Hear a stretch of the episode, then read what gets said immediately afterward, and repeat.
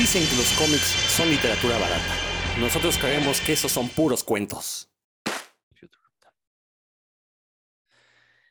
Ya estamos de nuevo aquí, sus eh, comiqueros favoritos. Bueno, no, sé si comiquero sea correcto, porque yo nunca he sabido si comiquero es el que hace cómic o el que lee cómic. Ya ven que por ahí González Loyo decía que los que hacían cómic eran comiquistas y comiqueros todos los demás, pero pues nadie le hace caso a González Loyo, entonces nosotros tampoco le vamos a hacer caso.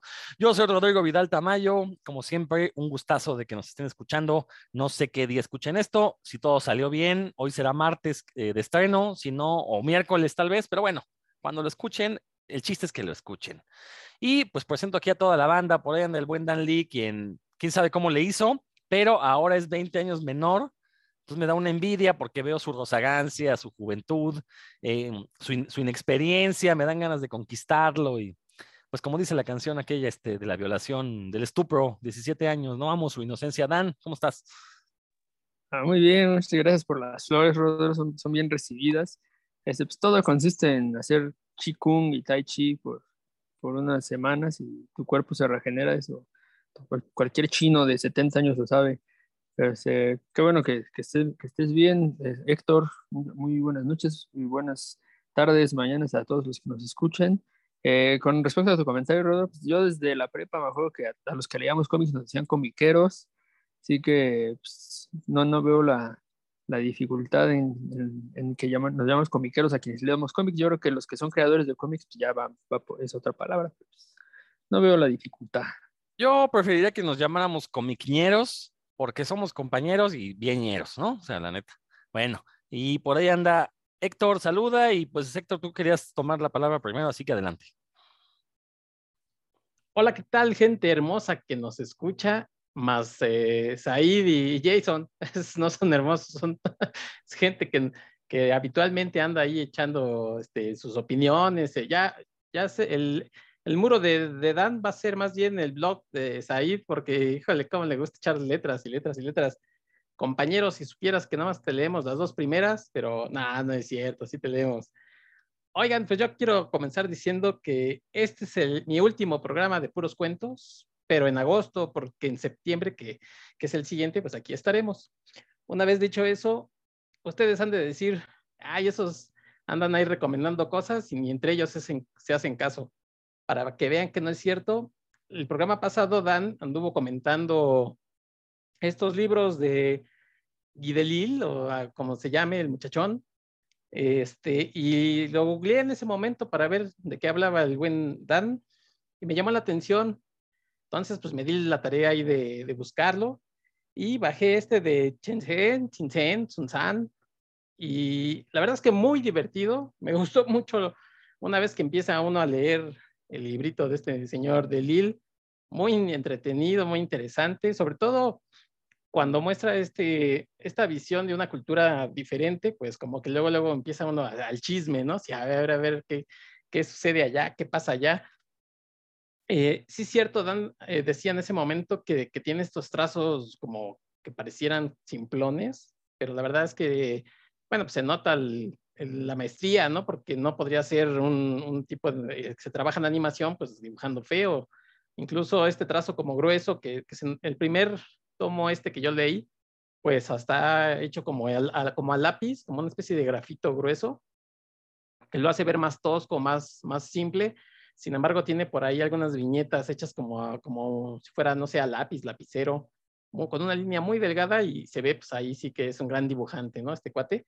La verdad es que sí me gustó mucho, ya, ya soy fan, ya me descargué otros libritos de, del señor de Lille y por ahí busqué, eh, en la búsqueda pues me salieron algunas fotos. John Cusack pudiera ser la biografía de este señor, es igualito a John Cusack. Este, y la verdad, bueno, pues ya, ya soy fan, ¿no? Le agradezco al, a Dan que haya venido aquí a hablar de, de ello. Y bueno, pues si ustedes no le han echado una ojeada, yo también ya lo recomiendo, voy a seguir leyéndolos, no inmediatamente, porque pues me gusta siempre darles su espacio, su respirada a las cosas, pero ahí poco a poco voy a ir leyendo las obras de este francés. Ah, no, bueno, canadiense, franco-canadiense, una cosa así. Quebecuas, debe ser, seguramente es quebecuas porque pues, ahí es donde hablan francés. Sí, efectivamente, creo que ese es el chiste de este programa, que de repente descubramos, entre tanto cosas que decimos, tanta perorata que aventamos, pues descubramos a estos autores. Me, me- me sorprende que no hubieras leído antes a Guy Delisle porque no era la primera vez que se mencionaba en este programa. Ya había salido antes también por parte de Dan, eh, pero qué bueno, qué Ah, bueno sí, que ya los descubriste. más, nada más dinos de dónde los descargaste para irlos a buscar, porque a mí me faltan un Este, montón. Bueno, los descargué de un sitio con nombre de, de ladrón francés. Ah, excelente. Ya sé Ajá, cuál es. ahí. Sí, Que dice Están cómo hacerle, ¿no? ándale, que dice cómo hacerle. Están en español, digo, pues, si los quieren en, en otro idioma, pues habrá que echarles una buscada más profunda, pero de- seguramente también están ahí. No, pues en español, digo, la traducción creo que me parece que es la más acertada porque pues, el original está en francés. Entonces, a, menos que sepas francés y francés del quebecuas, que no es igual que el francés de. Francia. Entonces, bueno. Sí, No, muy buena recomendación. Sí, yo también lo recomiendo. Y sí, o sea, me he leído dos o tres obras de él. Me faltan muchísimas, muchísimas. Y bueno, una noticia que se dio esta semana. Hoy estamos grabando en día domingo. Ayer sábado resulta que recordarán que se anunció hace unos meses que DC iba a publicar unas portadas especiales por el mes del el legado hispánico en Estados Unidos. Eh, y por ahí salió una portada, pues la verdad, bastante agradable de Kyle Reiner, quien yo en ese momento me enteré que resulta que es descendiente mexicano, supuestamente. Yo cuando leí la primera aparición de Kyle Reiner, no recuerdo que hubieran mencionado que era mexicano, a lo mejor se me fue, pues, pero resulta que Kyle Reiner como personaje es descendiente de mexicanos. Entonces, hice una portada muy bonita donde Kyle Reiner está sosteniendo una bandera mexicana. Eh, este dibujo a cargo de Jorge Molina es el dibujante. Era un homenaje a una pintura clásica de Jorge González Camarena que se llama La Patria, precisamente una pintura que adornó durante muchos años los libros de texto gratuitos. Es esta morena sabrosa con una bandera y, diciéndonos México va hacia adelante y la educación nos va a sacar adelante. Una pintura muy bonita. Eh, está, esa pintura se puede, bueno, estaba, creo que pertenece a Palacio Nacional, pero hasta hace unos meses estaba en una exposición temporal que se puede ver en la Secretaría de Educación Pública, que aprovecho, si no han ido al edificio de la, de SEP, vayan, es eh, precioso el edificio por dentro. No solo la arquitectura, los murales, y ahí vi esta pintura, la original de Jorge González Camarena. Bueno, salió, este, pues todos nos emocionamos porque dijimos, ah, está padre. Aparte, pues Linterna Verde es un personaje que en lo personal me gusta mucho. No Kyle Reiner, pero en general si es Linterna Verde me va a gustar. Entonces, y resulta que ayer sale la versión que se va a imprimir y pues defenestraron básicamente el dibujo original. Eh, le quitaron la bandera, le pusieron un trapo que dice Viva México. Eh, en lugar de estar el, águila y devorando la serpiente hecha con la energía de la voluntad del rayo del anillo, de linterna verde, pues ahora le pusieron una deliciosa bolsa de tamales en la mano, tamales que además están saliendo. Eh, en- digo, o sea, vamos, el dibujo no es malo, tampoco es que nos ofendamos porque "Ay, le pusieron tamales, el estereotipo, pero a mí sí me entra la duda a qué se debió este cambio. Por ahí luego, luego dijeron, no, es que las leyes mexicanas impiden que se usen así los símbolos patrios. Sí, efectivamente, las leyes mexicanas en México, en Estados Unidos se las pasan por el arco del triunfo. Yo recuerdo la vez que fui a Orlando, hay, hay pabellones de naciones, bueno, stands de naciones en la zona internacional, y en la, en la de México se podían conseguir playeras con los colores patrios, con el escudo, cosa que en México no es posible hacer. Entonces, eh, pues así que ser muy respetuosos de nuestras leyes, no, no lo son, seamos sinceros, ¿no? Yo creo que sí, más bien tuvo que ver con una cuestión, y aquí sí me voy a meter en Honduras, pero yo pensaría, me, me dan a entender que los gringos son incapaces de mostrar tantito respeto por eh, cuando se, se muestra el orgullo patriótico de otro tipo de culturas, porque la, si algo tenía la- el dibujo de Jorge Molina era precisamente a un Karl Reiner orgulloso de su legado mexicano, y todo eso queda olvidado en esta nueva versión. eh, un dibujo pues que ya no tiene ningún chiste, que pues será gracioso, pues sí, para la gente que sea racista. Yo compartí, bueno, no compartí, compartí la portada original y la pintura de Jorge González Camarena en un grupo de Facebook que se llama Comic Swipes, muy famoso grupo. Y luego, luego llegaron los gringos a decir que, que no, que me estaba ofendiendo muy fácilmente, que era de una generación de cristal. Por ahí llegó un, un israelí a decir, yo no me ofendería si pusieran a un, a un israelita con una bolsa de bagels. No, con una bolsa de bagels no, pero ¿qué tal con una bolsa de dinero? Que pusieran a un, representaran a un judío con bolsa de dinero, con cuernos, a una hembra judía poniendo un huevo, a ver si eso sí le parece, ¿no? eh, o que lo representara, no sé, con un, eh, misiles de una mano y ahorcando a un palestino con la otra y a ver si no se ofende. Pero bueno, cosas aparte, creo que sí, aquí ese, digo, lo más probable es que se haya sido, alguien ha ido con el chisme de, hoy en México este, no se puede jugar con eso. Y yo creo que DC lo malentendió, no se dio cuenta que era algo legal y que no aplicaba en su país, y más bien pensaron que, que nos iban a ofender. Lo que me extraña porque cuando se publicó el trazo original, pues todos los mexicanos, yo, yo por lo menos lo que vi en redes sociales fueron muestras de, de, de sorpresa, o sea, de admiración, y mucha gente diciendo la quiero, ¿no? Porque si era una portada, pues uno como mexicano ver a un linterna verde sosteniendo, homenajeando esta gran pintura de Jorge González Camarena, pues la verdad es que eh, sí, sí, vamos, yo un póster de esa imagen no me hubiera molestado en absoluto colgarlo, ¿no? Pues sobre todo porque soy, soy fan de Linterna Verde y cuando me enteré que era mexicano, pues la sorpresa fue mayúscula. No sé ustedes qué opinen, mis queridos compañeros. Héctor. Yo honestamente debo decir que me viene guanga la discusión porque las dos portadas se me hacen feas en el sentido de la otra vez eh, Roberto que se ha ausentado, hay que habrá que buscarlo en alguna cantina eh, decía, hablaba del movimiento de las, las, imágenes y las dos imágenes de las portadas, bueno, es básicamente la misma, pero se me hace horrible esa postura que tiene de maniquí. No, no me gusta. Eh, y lo de los símbolos, pues la verdad es que es, es, lo de menos, ¿no? O sea, por ahí vi un tweet eh, de, de, Jorge, ¿qué? Este. Molina. Jorge Molina, donde decía, miren, una imagen sí tiene mi firma y la otra no. Entonces ya sabrán cuál es la buena y cuál pues, decidió el despacho, ¿no? Prácticamente este, rehacerla. Entonces, en ese sentido, en el sentido de la creatividad, pues sí, obviamente le voy a la primera porque pues, es la que el artista propuso. Y la segunda, pues fue así un fake que alguien hizo, ¿no? Alguien le encargaron, este, cámbiale el fondo y ponle este, la bolsita. Pero por lo demás, pues a mí ninguna de las dos portadas me gusta, ni la iba a comprar, ni nada por el estilo. Lo de Kyle tiene ascendencia mexicana y eh, irlandesa, creo que era por ahí. Entonces, este, pues no es, no es 100% mexicano, sí tiene ascendencia, pero bueno, pues es probablemente de los pocos que se que medio los ubican con, con los latinos, ¿no? Pero, pero no, la verdad es que creo que para mí, para mi gusto, pues no, ninguna de las dos me gustaba, así es que por mí, pues que quiten las dos, que pongan este, a mi querido amigo Dan Lee como Rafa Inclán, que es un símbolo patrio.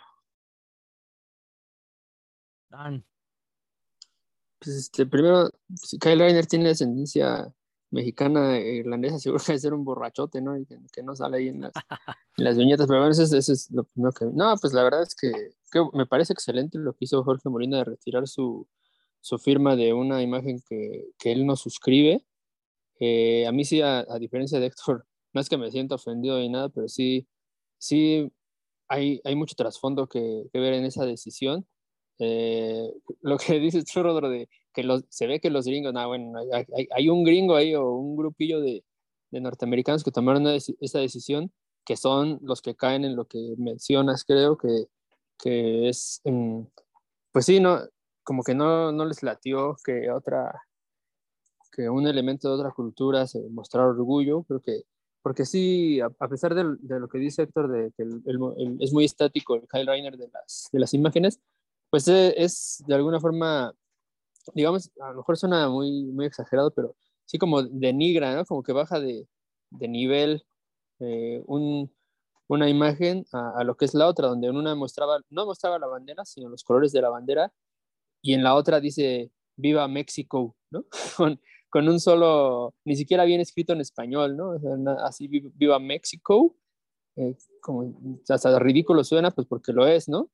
Y lo de la bolsa de tamales en lugar de, de la imagen de, de, la, de un águila con, con, maíz ahí, que estaba aparte bonito el diseño, pues bueno, es este, aparte de, estereotipar, es de alguna forma pues, sí, burlarse, ¿no? Eh, si lo comparamos, si no lo comparáramos, a lo mejor de, ah, pues es un chiste ya, pero si, compara lo que, si se compara lo que entregó el artista con, con lo que las modificaciones que le hizo a la empresa, pues sí, este, digamos, tú dijiste la defenestraron, pero no, yo creo que te quedaste corto porque defenestrar es tirar por la ventana, ¿no?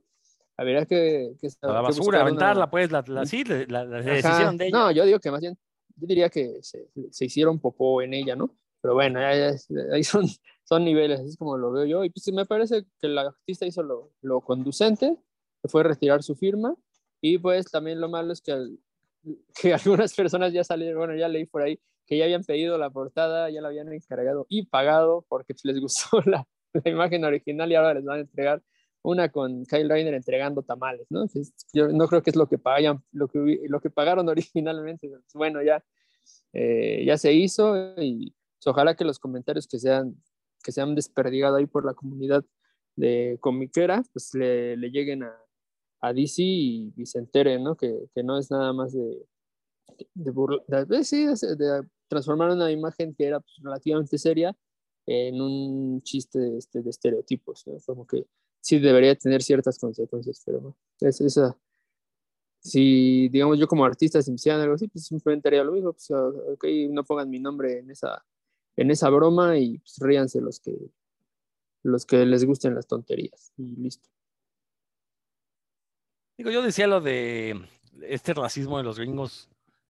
Ya- sé que me van a decir que no, que no hay que generalizar, pero bueno, recordar que en Estados Unidos el racismo es legal. O sea, ¿y a qué me refiero? No es que sea legal discriminar, pero, por ejemplo, las eh, licencias de manejo viene nombre, edad, eh, nacionalidad el de- y viene raza. O sea, ¿para qué incluyen el- la parte de raza? ¿De, de qué sirve? Simplemente es para, para separar a la gente y para que los policías sepan a quién deben tratar bien y a quién deben tratar mal, ¿no? Entonces, y, muchos documentos legales, las solicitudes de trabajo incluyen también raza, ¿no? Entonces, pues, eso, eso significa que el racismo es legal. Entonces, los gringos sí viven en una sociedad totalmente racista y no es ningún secreto, digo, pues ahí está el caso, hasta llevaron a un, miembro del Ku Klux Klan a Trump a la presidencia, ¿no? Y Biden no creo que tampoco esté muy lejano. Pero bueno, no vamos a hablar de política. Vamos a hablar en este programa, como ya se habrán enterado en redes sociales, del cómic de Sandman. Bueno, de la serie también la vamos a mencionar. Eh, yo soy súper fan, yo muchas veces lo he expresado, creo que Sandman es mi cómic favorito de toda la vida. No así Neil Gaiman, Neil Gaiman no es mi escritor favorito. Y, de hecho, lo único que me gusta de Neil Gaiman es Sandman. Lo, lo demás que he leído de él no me ha gustado. Simplemente no, no, no- no le encontraron ni sentido. Intenté leer una de sus novelas, tampoco la pude continuar. No, no sé, no sé qué pasa. Pero creo que con Sandman todo le salió bien. Quizás un par de arcos no están tan buenos. Pero al menos creo que los primeros 50, 60 números, los primeros 50 números son maravillosos. El arco, el de mm, ¿Es Brief Lives? Ese que son como historias dentro de historias. eh, no me acuerdo si es Brief Lives o es este. Bueno, no me acuerdo. Ese arco no me gustó, pero el cierre es maravilloso también. Es mi, la verdad, me gusta mucho. eh, me gusta cómo le mete muchísimas referencias, cómo, pues básicamente es como un crisol de toda la cultura anglosajona. Eh, y me encanta cómo la presenta, los mitos, cómo hace suyos toda esta mitología de, eh, personajes de cuentos de hadas, personajes de, literatura, de pintura, de poesía, cosas así. Entonces, bueno, eh, a propósito del estreno de la serie de Netflix, bueno, el estreno ya fue hace como tres semanas, tres, cuatro semanas, casi un mes, y que permitió que mucha gente que no- desconocía por completo al personaje y que no tiene nada que ver con los cómics, pues se enamorara de este personaje. Eso me parece muy bueno porque estoy seguro que un gran porcentaje de estas personas va- van a ver la serie, les va a gustar, se van a enterar que proviene de un cómic y van a ir a buscar el cómic. Y hay que recordar que, des- que Sandman en los años 90 sí fue de estos títulos que permitió, por un lado, que los cómics entraran a librerías en Estados Unidos, eh, y también ayudó a cambiar esta percepción de que los cómics, y sobre todo los cómics de DC, pues que eran cosas para niños, ¿no? Al punto que en algún momento de la publicación del título, pues DC decidió crear un subsello, el cual publicaría el título y además publicaría otros títulos también dirigidos a público adulto. Vértigo, obviamente me refiero a Vértigo, ¿no? Entonces, claro, la importancia de Sandman es mayúscula porque eh, abrió el camino para que tuviéramos otros grandes títulos de cómic como Preacher, como eh, Fables.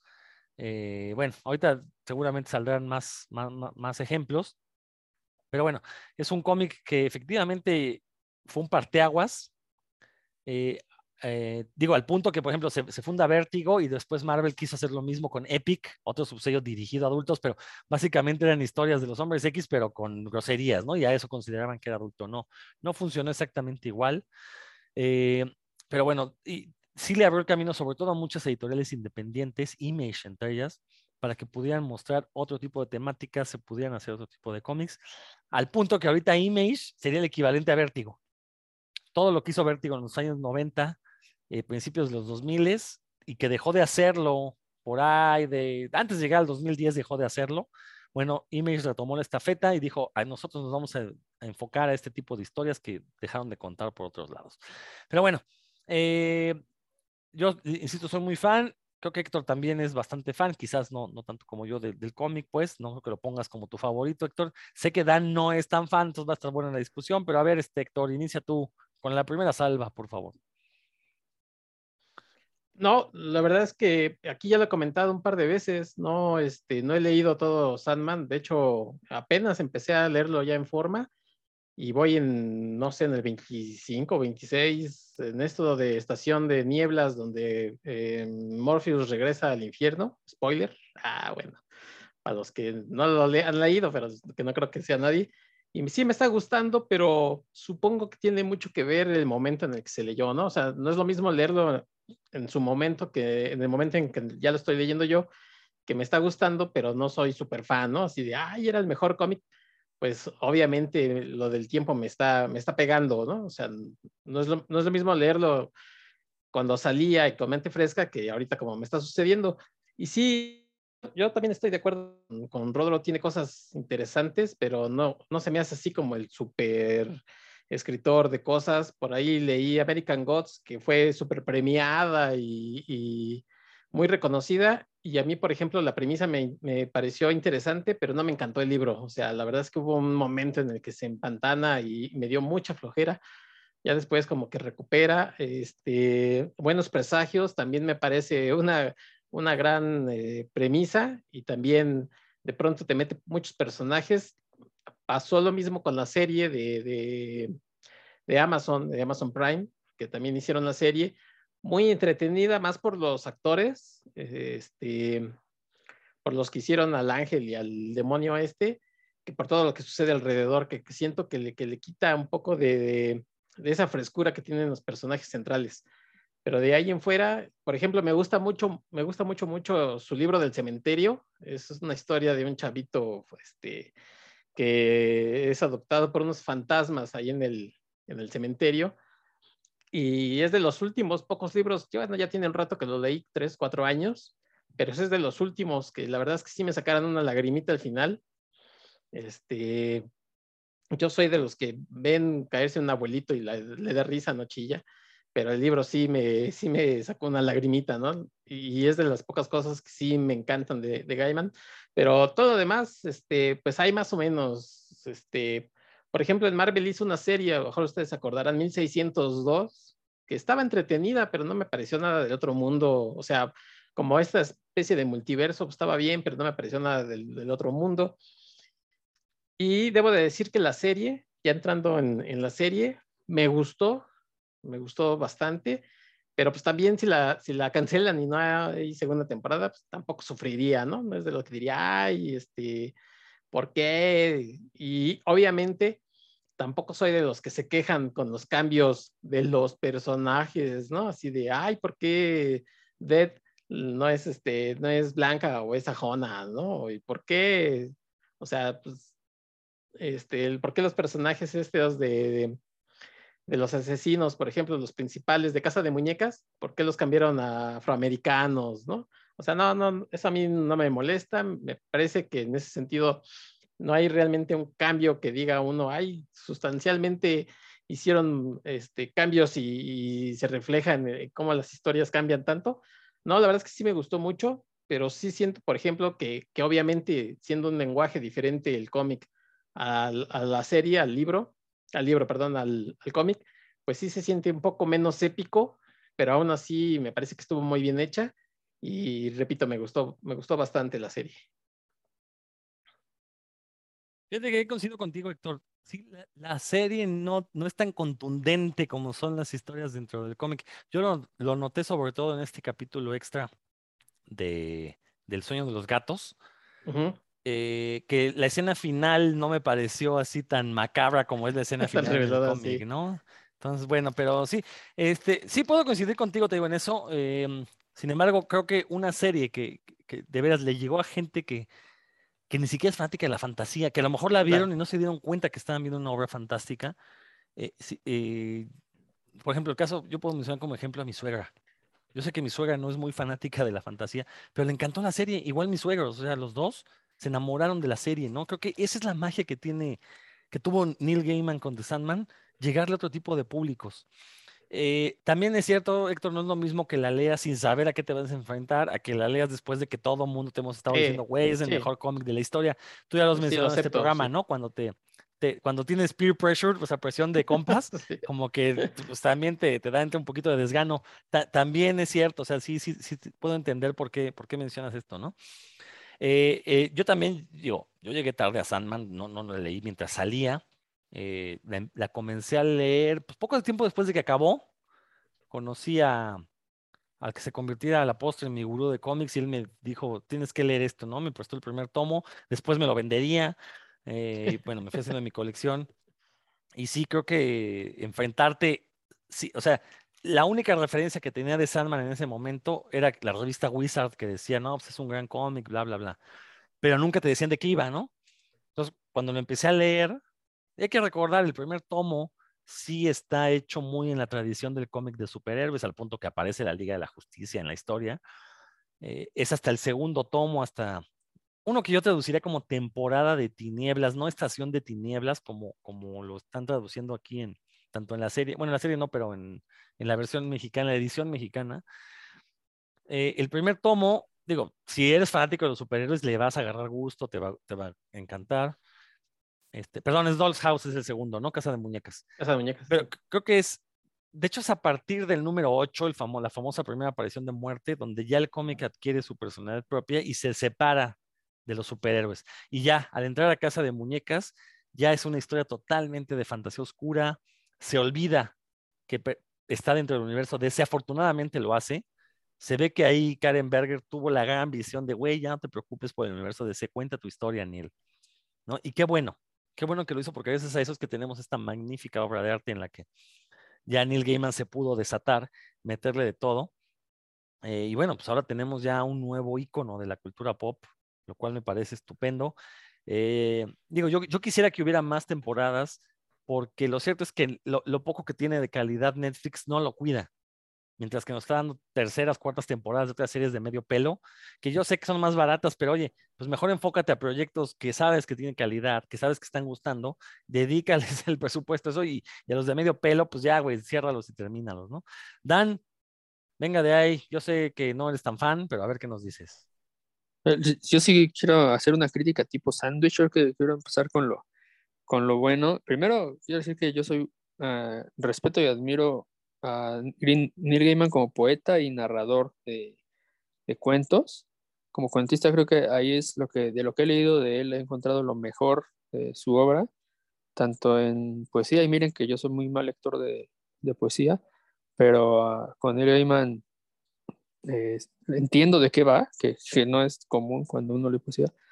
Y en sus historias cortas me parece que ahí es donde ahí sí brilla, pero bien cañón. O sea, sí sabe armar eh, una historia intensa con eh, un buen arranque, un buen clímax, un buen cierre. Este, su manejo del, lenguaje sobresale.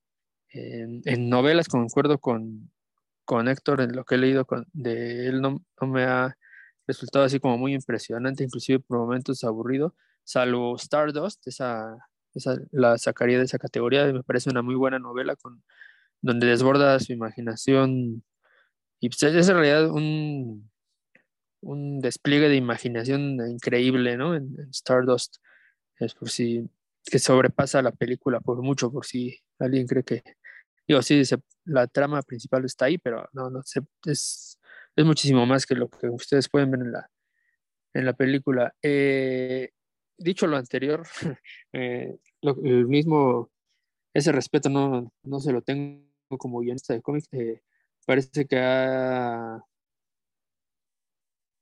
pues que lo que he leído de él no, no está al nivel de lo que he leído de él en otros, en otros ámbitos. Ahora, en cuanto a Sandman directamente, que es la, la obra que nos ocupa ahorita, culpo a, a- a Rodro, porque yo siempre que leía, ustedes no sé si han leído la revista con mi casa, pero ahí antes, antes eh, colaboraba Rodro y siempre sus recomendaciones este, eran para mi gusto muy acertadas, ¿no? Es, "Ah, sí está chido esto que el Rodro, el Rodro lo buscaba y sí me convencía, ¿no? Y en, en una de esas leí que ahí dijo que, que Sandman era su cómic favorito de la historia de, de la humanidad y dije, ah, chirrión, no, pues entonces eh, si, si los otros que ha recomendado me laten, no, pues esto debe ser una cosa.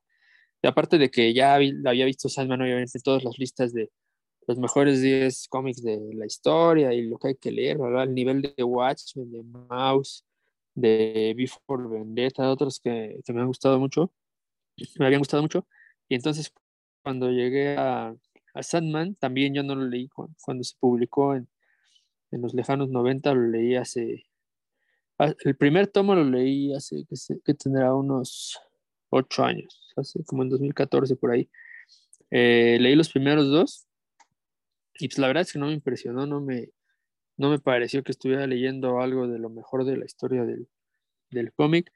Eh, para esa época los dibujos ya se, bueno, uno, antes de leerlo uno abre el cómic y ya se veía, se, le, se ven los dibujos pues, viejos, por decirlo así, o sea, se, ve, un- se nota un cómic que, que ha envejecido, que no está pues, como a los estándares de esa época, pero pues eso en el momento no, no me interesó, porque pues, dije, "Oh, estoy, estoy acercando a una de las obras maestras del cómic, pues, tengo que, que leerlo como producto de su, de su época. Eh, como les comentaba, no leí los primeros dos volúmenes, dije, bueno, sí, o sea, sí, no está mal, eso tampoco voy a, decir que es terrible. Hubo partes, en, esos volúmenes encontré eh, partes como medio aburridonas, pero que se mantenían. Debo decir que ya lo leí completo, o sea, yo leí Sandman de todos los volúmenes, del inicio al final, eh, sin, digamos que casi de corrido, en, una, pues ahora que fue en la pandemia que tuve oportunidad y que tuve acceso a los volúmenes, de una vez todos, ¿no? Para, para saber, eh, pues, bien bien por qué, porque está considerada como una de las del top 10. Y encontré números enteros que, en los que no, no avanzaba el arco dramático. Eh, no los marqué por ahí, pero en serio los marqué, los, los encontré, números completos de esos de 24 páginas de aquellas épocas, en los que el arco dramático no, no avanzaba absolutamente nada, se quedaba como estaba. Entonces, pues ya viéndolo con, con ojos muy críticos, yo decía, bueno, sí, aquí sí se lució, ya vimos que sí sabe mucho de Shakespeare y de, este, y de la mitología griega, eso está muy bien, que bueno que el señor sepa y que, que le dé una, como lo, nos lo muestre de otra perspectiva y, y lo junte con su propia historia, pero pues también hay que avanzarle al arco dramático, ¿no? O sea, si no, yo eso que yo lo estaba leyendo en el compilado, y si me hubiera esperado un mes para leer eso y luego que no avanzara el arco dramático, pues sí me hubiera frustrado un poco más. Eh, también eh, encontré, no sé si, si usted, no, creo que no han utilizado la palabra aquí, pero sí es algo, es una obra que en, en su momento, eh, aparte de lo que mencionaste ya, que rompió, o sea, atrajo público de otras, de, que no eran el típico ñoño comiquero de, de Big Bang Theory, este, también atrajo mujeres y, y no solo eso, sino que no, no necesariamente era un, era un cómic de terror, ¿no? Que como que la gente creía que era un cómic de terror y les presentó lo que era la fantasía oscura. Esto que estás diciendo ahorita con el ejemplo que diste de tu señora suegra, se vivió en los 90, fue una explosión, estaba muy de moda también todo lo dark y lo goth y demás, y creo que eso ayudó bastante a que este personaje y el mundo en el que se mueve Morpheus, pues se atra atrajera a mucha gente. Yo, o sea, sí, luego exagero ahí en redes y siempre ando poniendo que Sandman con triple Z, ¿no? De que se van a dormir, que les va a dar sueño y demás.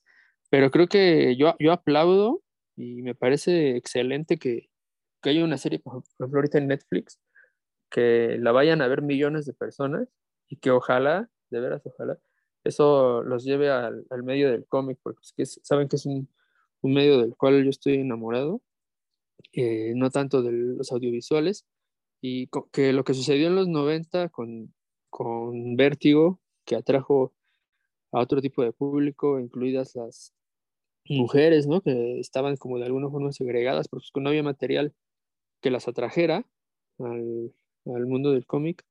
Eh, que eso que sucedió en su momento pues, sucede ahora también, porque pues redundará en un bien para el medio del cómic, que es el que yo quisiera ver que, que floreciera. Entonces, si, si esta serie va a servir para ello, pues, sin verla la recomiendo, ¿no? la verdad no, no, la voy a ver, no quiero verla, pero pues ya, si el cómic, que es mi, mi, medio favorito, no, no me terminó de convencer y créanme que lo leí completito, pues mucho menos va a suceder con el audiovisual. Y lo que sí reconozco, y hay, hay números excelentes, hay unas ideas excelentes, pero también el manejo que tiene de los diálogos Neil Gaiman, hay diálogos que se me quedaron grabados y que pues, ahí van a estar, no, no, no, porque este, diálogos que copié completos, porque dije, este, de veras, o sea, no solo lo profundo que, que está diciendo, pero si lo descontextualizas de, de, de, la escena en la que está apareciendo, todavía es más, ¿no? O ya, no, ya explotan, o sea, son muy, muy generales, son con una, una filosofía ahí bastante amplia. Y también concuerdo contigo, Rodrigo, al, al, final, las primeras, los primeros arcos, no así que, que están malos, porque no están malos, están medio lentones, pero ya los últimos, el del fin, bueno, a mí me gustó mucho el fin de los mundos, que es cuando están dentro de la taberna, este, eh, contando historias diversas que se juntan, que tienen como un hilo en realidad al final. A mí ese tipo de historias me gustan y creo que aquí es una virtud el hecho de que cada historia pues se vaya concluyendo y al final se unan. Y el de las benévolas, estando las benévolas, ese es mi favorito, el, el, penúltimo arco, que es cuando están sucediendo dos historias paralelas, una como en el mundo real y otro en el, en el mundo de, de Morpheus. Este, esa también es la estructura que maneja ahí Neil Gaiman le da mucho más dinamismo que a otras anteriores y, y la resolución también es, vertiginosa y ya bueno la verdad es que el, The Wake el velorio ya, es, ya, no, ya, no, ya me gustó mucho ya como que ya sabíamos en qué terminaba y sí es un regodeo con, con las escenas pero el, si, si yo al contrario no alguien que está que apenas le entraría yo le recomendaría que que entrara pues, con, con, mis arcos favoritos, ¿no? Que son el 8 y el 9. Ya, si esos no les gustan. También el 2 está, está bien por lo, el subtexto de los asesinos seriales. Ahí no les queremos arruinar la lectura. Pero yo, ah, aunque les digo, aunque en redes por lo general exagero con esto de Sandman, así con triple Z, que se van a dormir y demás, eh, pues yo no les diría no lo lean, porque mi experiencia, lo que yo haya, digamos que vivido mientras, mientras lo leí, no tiene por qué ser la misma de, de los demás. Yo tenía altísimas expectativas por lo que ya les mencioné y no tiene que ser así para, para todos, ¿no? Y, también el valor que tiene histórico, por lo que ya se mencionó aquí, de la apertura que le dio al, al medio, eh, pues ese, eso es invaluable, ¿no? Es algo que, que se dio, que es histórico, que no, no se, esperemos que se repita en el futuro, pero que en su momento fue importantísimo también para el, el boom que hubo en los 90 y que atrajo a tanta gente al mundo de los cómics. Así que eh, sí, no se dejen llevar por mis comentarios exagerados, acérquense a Sandman, seguro que algo bueno le van a hallar. Y si en un momento le está dando huevas, pases al otro volumen, ya no pasa nada. No, tampoco es que si un arco no los está convenciendo, se lo tengan que chutar a fuerza. Pásense otro volumen porque sí tiene muchas cosas rescatables y muy buenas ideas. Yo creo que más que buen tratamiento, lo que tiene Neil Gaiman es muy buenas ideas y muy buena prosa, eso no se le puede discutir. Sí, creo que el de En el fin del mundo, At World's End, ese es donde cuentan historias dentro de historias y a, a su vez dentro de historias, ¿no? Sí, sí, e, ese, ese a mí en particular no fui tan fan. Creo que es homenaje a, a los cuentos de Canterbury. Que está, ese tiene esa misma estructura de, de cuentos sobre cuentos, ¿verdad? Sí, sí pues es el de Cameron, ese tipo de, de, libros, al Quijote mismo. Sí, también. Eh, bueno, yo nada más, eh, me gustaría que recomendáramos como algunos números. Yo, de hecho, el primer número que leí de Sandman, no, no empecé por el 1. En alguna de las múltiples convenciones de cómics que se hacen en los 90, venía un gringo loco que vendía cómics baratísimos. Y recuerdo que ahí me topé el número 50, una historia que se llama Ramadán. Y la leí, o sea, ese fue mi primer cómic de Sandman, sin haber conocido nada más. Y la verdad es que me encantó el número, me encantó la historia. Y dije, ok, si así va a ser la historia, quiero leerlo todo, ¿no? Entonces, bueno, fue cuando empecé a conseguir. El resto coincidió que este cuate me prestó el tomo uno y bueno, fue una, una maravilla. Pero antes de recomendar historias, eh, yo sí quisiera mencionar esta cuestión de la, el, esta, esta mentira, este mito de la inclusión forzada. Obviamente pues, salieron ahí todos los, todos los soquetes a decir que, que por qué le habían cambiado el color a muerte. O sea, gente que no había entendido el cómic, que no, que, es más, que, dudo que lo hubiera leído porque que les gustaba la imagen de muerte porque la habían visto en dibujitos, pues se quejaban, ¿no? Eh, hay que recordar que eh, históricamente los personajes han sido en su mayoría, los personajes de cómic gringo han sido en su mayoría blancos, sean hombres, y, la mayoría hombres, ¿no? La mayoría de los superhéroes han sido hombres. Sin embargo, el que sean blancos no les da una identidad. Eran blancos porque los creadores eran blancos, pero realmente podían contar historias que fueran un poquito más universales, cosa que hizo Stan Lee, por ejemplo, con los hombres X. Sí, los hombres X eran blancos todos de inicio, pero un negro podría este, sentirse identificado con los hombres X en el momento en que es rechazado. Pues sí, porque los negros han sido rechazados históricamente. Eh, eran blancos, insisto, porque los dibujantes que los hacían eran blancos, porque el propio Stan Lee era blanco y, era la gente con la que había convivido. Y volvemos al tema del racismo. Sí, en Estados Unidos los blancos viven con blancos, los negros viven con negros están, están segmentados. Entonces, la cosa es que cuando surgen personajes de, eh, negros o personajes latinos, eh, sobre todo cuando los hacen autores de, que pertenecen a ese tipo de etnias, sí les dan valores identitarios que hace imposible que una historia funcione, no, este, que una historia funcione si le cambiamos el color a ese personaje. E, es el caso de Black Panther. Black Panther ya lo discutimos aquí. Roberto nos dio una cátedra de cómo pues, Black Panther se llama Black Panther por las panteras negras, que fue este movimiento este, civil eh, por derechos civiles de los negros en Estados Unidos. Entonces, poner un Black Panther blanco, pues no tiene ningún sentido, porque ese es un héroe africano que, que pelea por los derechos de su gente de su mismo color de piel. En el caso de Superman, por ejemplo, Superman es un extraterrestre que parezca humano y que sea blanco fue porque la incapacidad del dibujante y del escritor de tener mucha más imaginación. Para empezar, debería parecer humano, punto. Entonces, si le cambiamos el color a Superman, no pasa absolutamente nada porque el personaje funciona exactamente igual. El color de piel no le da una identidad. Lo que le da una identidad a Superman son los valores, los superpoderes, sus ideales. Eso es lo que define al personaje, no el color de piel. A diferencia de Black Panther, que sí el color de piel define al personaje en una gran medida. Entonces, en el caso de muerte, hay que recordar que dentro del cómic, el propio Morfeo nos dice que eh, ellos no son más que una representación de lo que piensen las personas. Entonces, obviamente, y lo vemos en el mismo cómic, cuando aparece esta historia de Nada, que es una historia maravillosa, eh, él aparece como negro en, una tribu africana, ¿no? Eh, cuando se le, se le, aparece a John Jones, al detective marciano, pues se le aparece como un dios de los marcianos, ¿no? Entonces, cada persona va a ver una diferente representación. Sí, los de arquetos blancos, pues verán al Morfeo clásico, ¿no? Eh, ya de ahí, con eso se puede justificar el cambio de color de piel en los personajes. Pero también la otra es que, y este, por ejemplo, fue un comentario muy idiota que leí en redes sociales. No, es que el dibujo de muerte estaba basada en una fulanita, creo que era una cantante, y, y tenía toda su esencia. Pues no tenía esencia de nada porque el personaje no fue basado en la personalidad de esta fulana. Simplemente el dibujante se le hizo fácil tomar la foto y fusilársela. Nada más por eso se parecía a, esta, este, a, esta cantante, ¿no? De ahí en fuera, dudo que la cantante fuera ese personaje del que todos nos hemos enamorado, porque es un personaje idealizado. Sin embargo, Roberto, Roberto Murillo, que no está presente, y qué bueno que no esté presente para que no me queme la primicia en nerdología, cuando escuchen este programa ya se habrá estrenado el episodio de Sandman de Nerdología. Y ahí Roberto da el único argumento decente para explicar por qué muerte quizás pudiera seguir siendo blanca y no este cambio. Y dice, y el mismo Roberto dijo, pero aún así no es un argumento tajante, es simplemente una cuestión estética, simbólica, muy minúscula. Y si le cambias el color no pasa nada, la historia sigue contándose igual y la relación entre ambos personajes es exactamente la misma.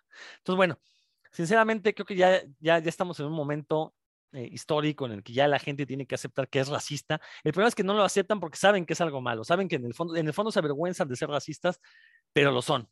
Y creo que el primer paso para eh, de solucionar los problemas que lleguemos a tener es precisamente aceptar que tenemos un problema. Así que gente, acepten que son racistas, si son hombres, acepten que son machistas y estoy seguro que su vida va a mejorar para bien si es que lo hacen. Yo, se lo- yo me pongo como ejemplo, en el momento en el que descubrí que efectivamente yo era racista, pues me dediqué a cambiar un poco mi percepción con la cuestión del machismo. Todavía me falta mucho trabajo, todavía tengo, porque desgraciadamente así nos educaron y es muy difícil de repente identificar que tenemos ese tipo de problemas, pero sin embargo se puede hacer, ¿no? Entonces, y, sobre todo, pues, pues si no les gusta que les cambien a sus personajes, lean el cómic original. ¿Para qué están lloriqueando por una serie? Igual esa gente que dice, es que no lo adaptan exactamente igual al cómic. ¿Para qué fregados quieres que se adapte igual? De entrada son lenguajes diferentes, no se puede adap- adaptar al 100%. Y si quieres leer exactamente la misma historia, pues lee el cómic. No, no veas la serie, ya te olvidas de problemas. Bueno, ya me eché mi diatriba. A este, Héctor, ¿algún comentario? Sí. Y por ahí ya dinos tus, uno de tus números favoritos, ya por ahí te sigues. No, pues de los pocos que he leído, este, el de Casa de Muñecas me, me gustó la segunda, digamos la segunda parte, ya cuando andan buscando al niño y lo de los asesinos seriales, está muy entretenido. Sí. Este, pero lo que, lo que, a lo que quería comentar era lo que comentaba Dan del, del dibujo, que parece que ya ha quedado como, como medio anacrónico. Yo no lo creo tanto, o sea, sí se nota, pero no, yo no sé si sea por el estilo también pues, de, de colores y de dibujo que lo hace ver ya un poco viejo. Pero creo que Sandman también está hecho como para no parecerse al mainstream, ¿no? Porque pues, tiene estos dibujantes que no eran precisamente mainstream. Entonces, eh, yo creo que, que es, un, es un dibujo que el- por ahí lucha contra la, prueba del tiempo y, se defiende bastante bien.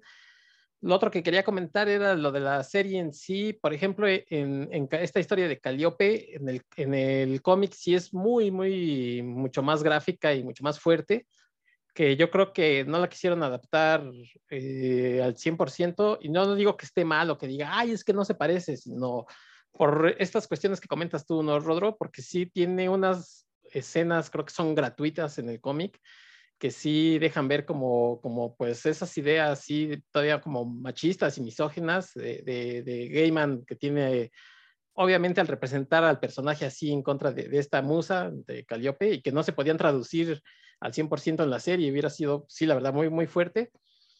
Y, y eso también repercute un poco en la historia en este, en este último capítulo extra que nos dieron, porque sí se siente como muy, mm, muy soft, eh, en el sentido en que le hace falta que, que sí, que el personaje sea todavía aún más desgraciado, ¿no? O sea, entiendes que la tiene secuestrada, pero lo hace ver como muy débil y en el cómic sí, o sea, está como estos dos extremos. En la serie es como muy blando y en el cómic era muy fuerte la historia, ¿no? Entonces, eh, yo creo que un punto medio hubiera sido mejor. Fíjate que, que sí, sí, coincido contigo, pero también hay que recordar que el capítulo prefirieron quitarle esta cuestión de, de abuso. Ujú. Es que el cómic es una denuncia del abuso, o sea, eh, muy simbólico y lo que quieran, pero de, de eso va lo de Calliope. Pero, sin embargo, es muy irónico cuando el, el escritor, el personaje del escritor dice, no, este, quiero que contraten, la mitad de la gente tiene que ser gente de color y, y tiene que haber muchas mujeres, pero obviamente es un hipócrita. Sí, No, creo que quitaron esta cuestión gráfica y prefirieron irse por esta cuestión irónica que aparte ha sido una de las grandes críticas que Netflix ha recibido por parte de pues, estos soquetes, ¿no? Ay, no es que la inclusión forzada, la inclusión forzada no existe.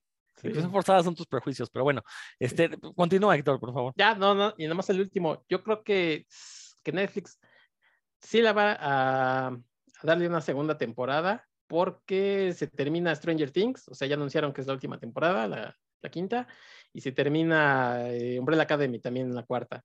Entonces, le hace falta, creo que le va a hacer falta un producto que, que aglutine a todo este sector ñoño. Y Sandman es eh, ese producto, sobre todo porque ha tenido muy buenas críticas y ha traído a gente, ya lo comentaste tú, Rodro, ha traído gente que, que no veía ese tipo de series. Entonces, eh, Gaiman por ahí dijo, pues es que cuesta, no es fácil de, de, este, de autorizar una segunda temporada, cuesta lana y, y a lo mejor una, una solución es que otro servicio de streaming, porque finalmente no deja de ser de Warner, la quiera, pero ya sabemos, ya, ya sabemos que Warner ahorita es un desgarriate, ¿no?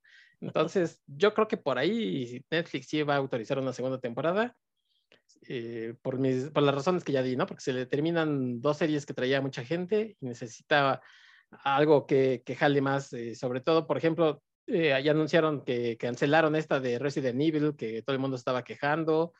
Eh, le hace falta algo que compita contra, contra este, el Señor de los Anillos, que ya viene, y lo de este, el Casa de los Dragones, que se acaba de estrenar, ¿no? Entonces necesita forzosamente algo que compita con ello, y creo que Sandman podría ser una buena apuesta. Recordar que Netflix también tiene The Witcher, también.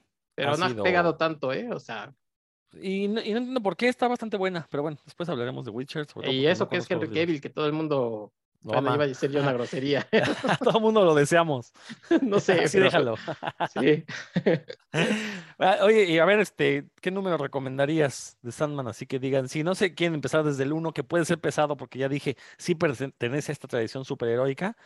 Yo ya lo dije, creo que un, un buen punto de entrada es el número 50, Ramadán. Tú, Héctor, ¿cuál dirías que pudiera ser este número?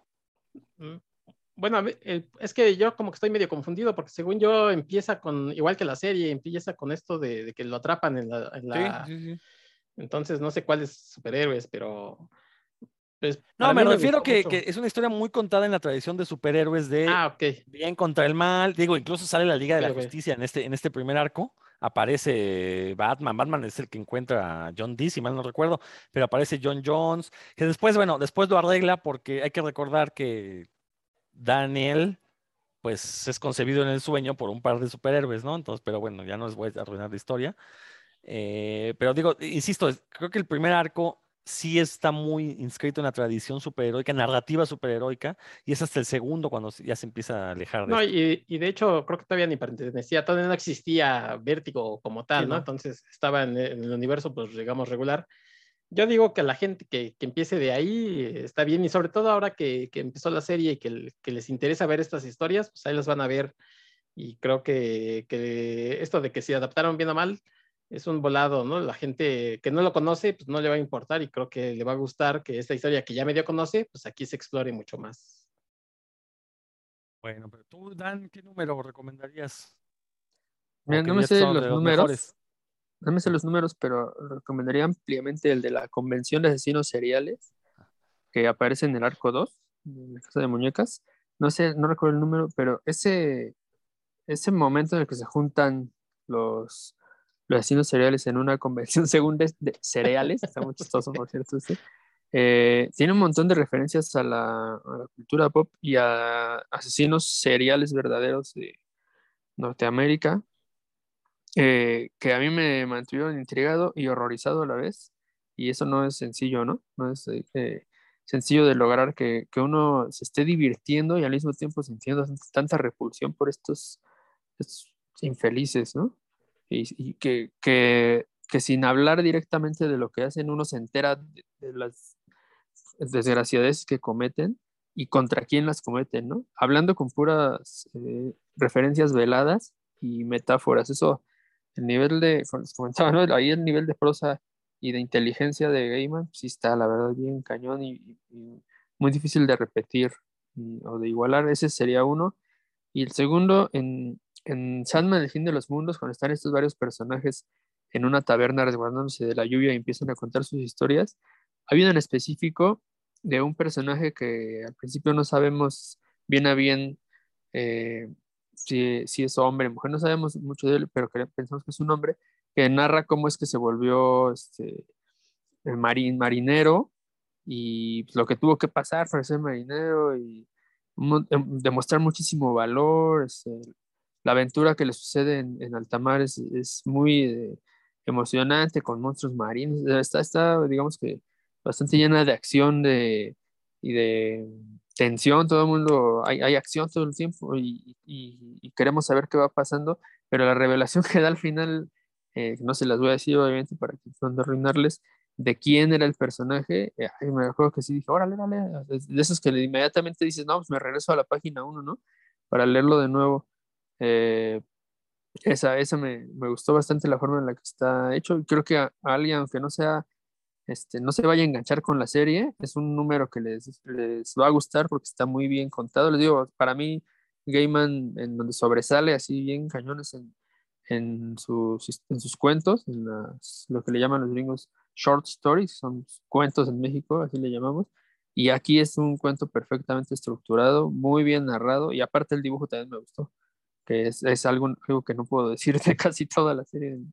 El, el dibujo sí me mete el pie de plano en algunas partes, pero aquí ese sí me gustó mucho. Entonces, creo que ese le podría gustar casi a cualquier lector y pues, ver la calidad a la que se va a enfrentar si decide entrarle a, a Sandman desde, desde otro lado. Esta ya es de la, del octavo arco, así que está muy avanzado y en realidad no tiene mucho que ver con la mitología de Sandman, pero la historia está bien chida. Entonces, ahí, esos, esos dos creo que son buenos ejemplos de lo que, se puede, de lo que puede lograr eh, Gaiman cuando está en los puntos más altos de, de Sandman.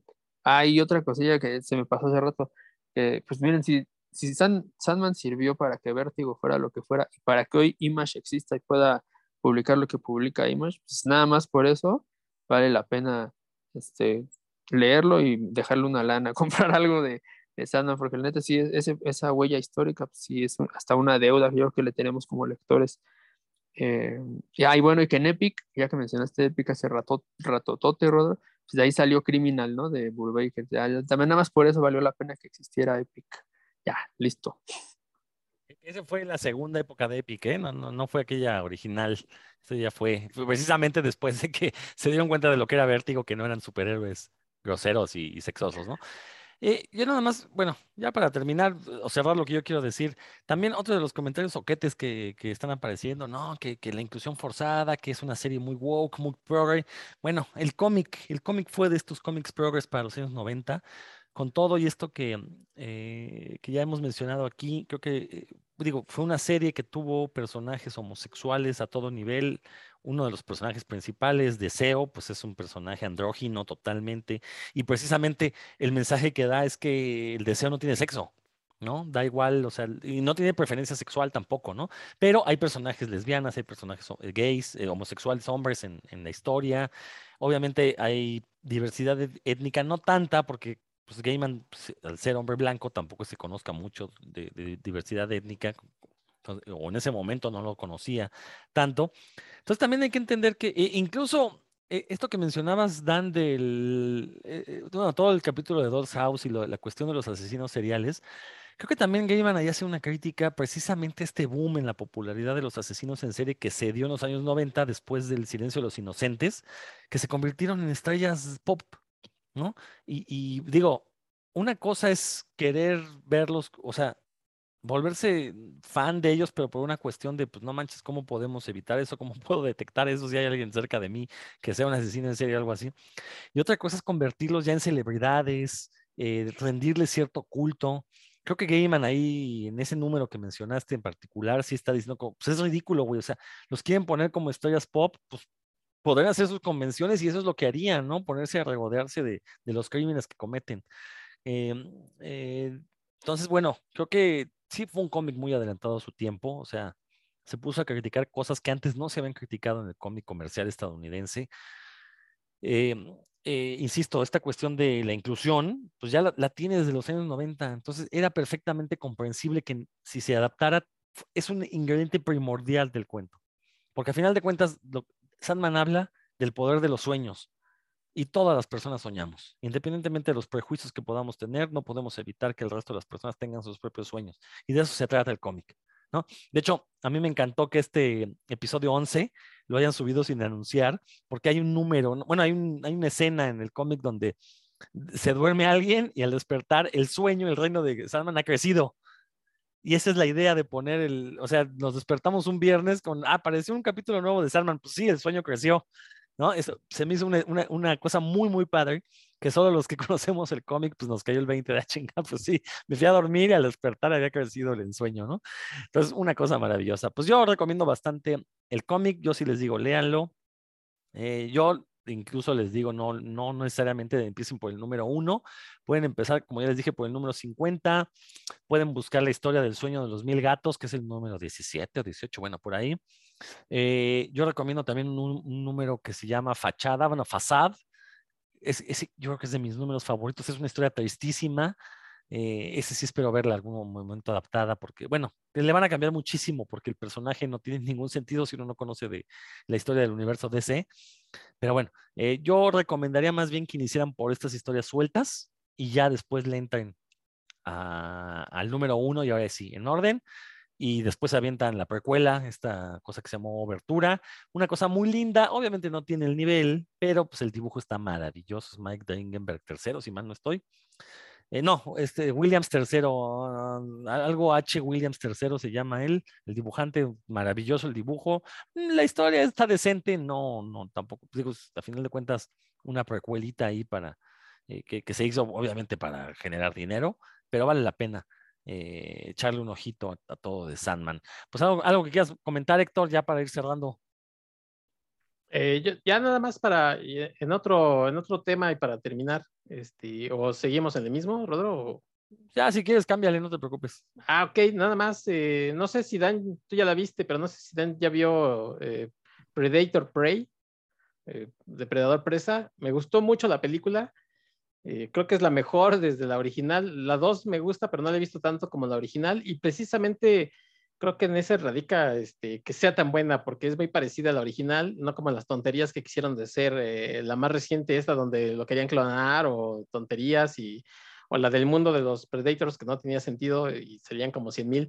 Entonces, este vuelve como su esencia y vuelve además con una historia con mucho sentido, con esta chica que lo hace muy bien, la verdad. O sea, otra de esos casos en los que la gente chilloteó porque pues como una niña va a ser la, protagonista contra un este contra un alien peligrosísimo y cazador como es el Predator y la verdad es que eh, la recomiendo también, me tardé un poquito en verla por, por muchas cuestiones, pero ya que la vi, me gustó bastante y pues solo espero que, que, no echen a perder estas cosas otra vez haciendo inventos, ¿no?